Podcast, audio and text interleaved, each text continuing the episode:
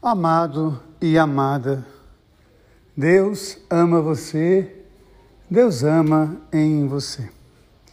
Hoje a igreja celebra Santa Miriam de Magdala, ou Maria Madalena, como nós acostumamos a chamar.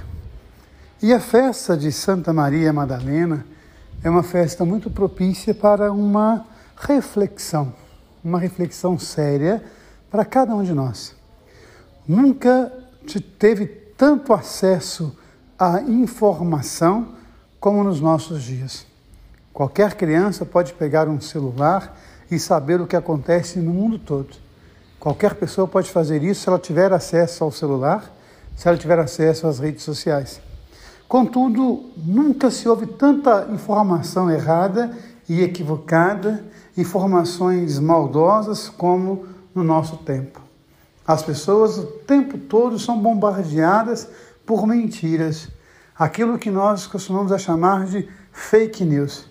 O tempo todo nas redes sociais nós temos de todos os lados notícias mentirosas, notícias arquitetadamente maldosas em função de algumas coisas que eu realmente não sei quais são, porque da mentira pouca coisa pode se tirar. E é interessante quando nós celebramos Maria de Magdala, porque a história contou algumas mentiras a respeito dessa mulher e essas mentiras foram se sobrepondo de tal forma que ainda hoje, em muitas pessoas, na piedade popular, Maria Madalena é chamada de a prostituta. É muito interessante nos evangelhos, quando nós olhamos para a figura de Maria Madalena, é uma mulher que aparece o tempo todo no evangelho e sempre que ela aparece, a sua presença é cheia de afeição. A sua presença é cheia de carinho, a sua presença é cheia de cuidado. Lucas, no capítulo 7, vai dizer que Maria de Magdala seguia Jesus.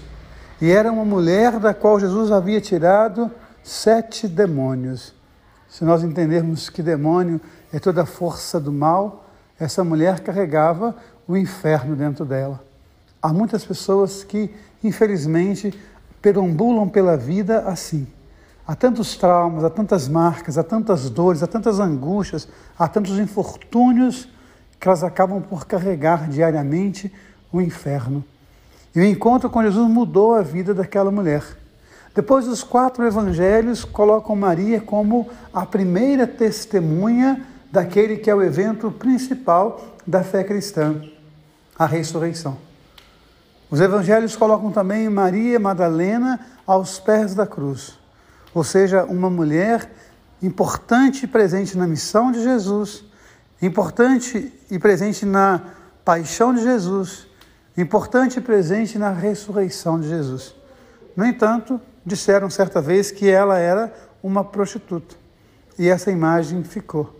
Ou seja, a mentira se sobrepôs à grande verdade.